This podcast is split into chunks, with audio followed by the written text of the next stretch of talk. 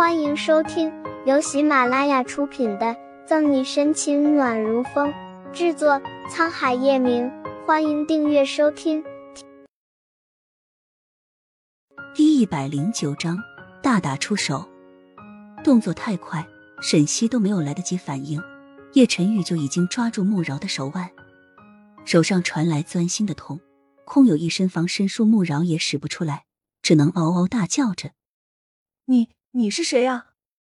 知不知道君子动口不动手？赶快松手！疼死疼死本小姐了！慕饶内心千万只草泥马奔跑过。小西西这男朋友可不是一般的狠，就这手劲，是想让一个月端不了碗吗？这么不懂得怜香惜玉，小西西看上他哪里了？好吧，的确是帅的人神共愤。杀猪的叫声让沈西有了反应，急忙上前拉开二人。叶晨玉，你疯了吗？这里是警局，穆饶是警察，你这样是在袭警。陈玉哥哥，有什么话好好说，别动手。林一元也上前劝道，奈何叶晨玉的手像枷锁一般禁锢着穆饶的手腕，沈西压根搬不动。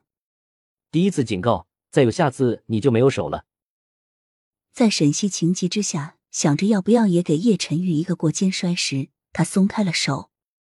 你你，如果不是看在你是小西西朋友的份上，本小姐肯定把你逮进去喝几天的茶。如此没面子，穆饶放着狠话，拦在叶晨玉和穆饶中间。沈西沉着脸，一元把叶晨玉带走。沈西怕自己会忍不住和叶晨玉干架。赶紧让林一元带他走。好的，小溪姐姐，那我们先走了。拽住叶晨玉的胳膊，林一元在沈西发飙前，赶紧把他推上车。看出沈西是真的生气了，叶晨玉冷哼一声，就发动车子，一脚油门就驶出警局老远。这女人到底有没有心？不是维护宋义，就是这个半道杀出来的程咬金，还三番五次为了他们和自己吵架。还是说，在他的心里，他们都比自己重要。咳咳咳。沈西车子飙开后的灰尘呛到，用手扇着低咒。叶晨玉，你这个小气罢了的男人！小西西，那个男人真的是你男朋友吗？直到看不见叶晨玉的车子，穆饶八卦的凑向沈西，用力拍了一下穆饶吊着的手腕。沈西说的斩钉截铁：“不是。”然后也不管哀嚎不断的穆饶，烦躁的走进警局。嘶沈西，你能不能有点同情心？本小姐现在好歹也是一个伤患。穆饶疼得倒吸一口气，但还是快速跟上沈西的步伐。果然，小西西和那个男人不搭配，才这么一点点时间，小西西都被他带坏了。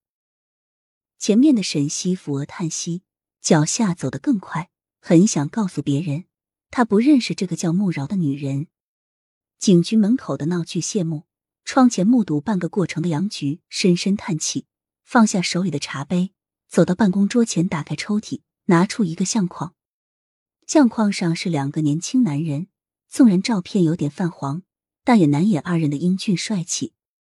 若是沈西在这里，肯定会一眼认出这张照片上的人就是他年轻时的爸爸。以及杨菊抚摸着照片上的人，杨菊眼眶带有水光，感慨：“老沈呐，这一晃就过去了二十年，孩子们也都长大了，但是小沈这孩子，哎，你说我该怎么办才好？”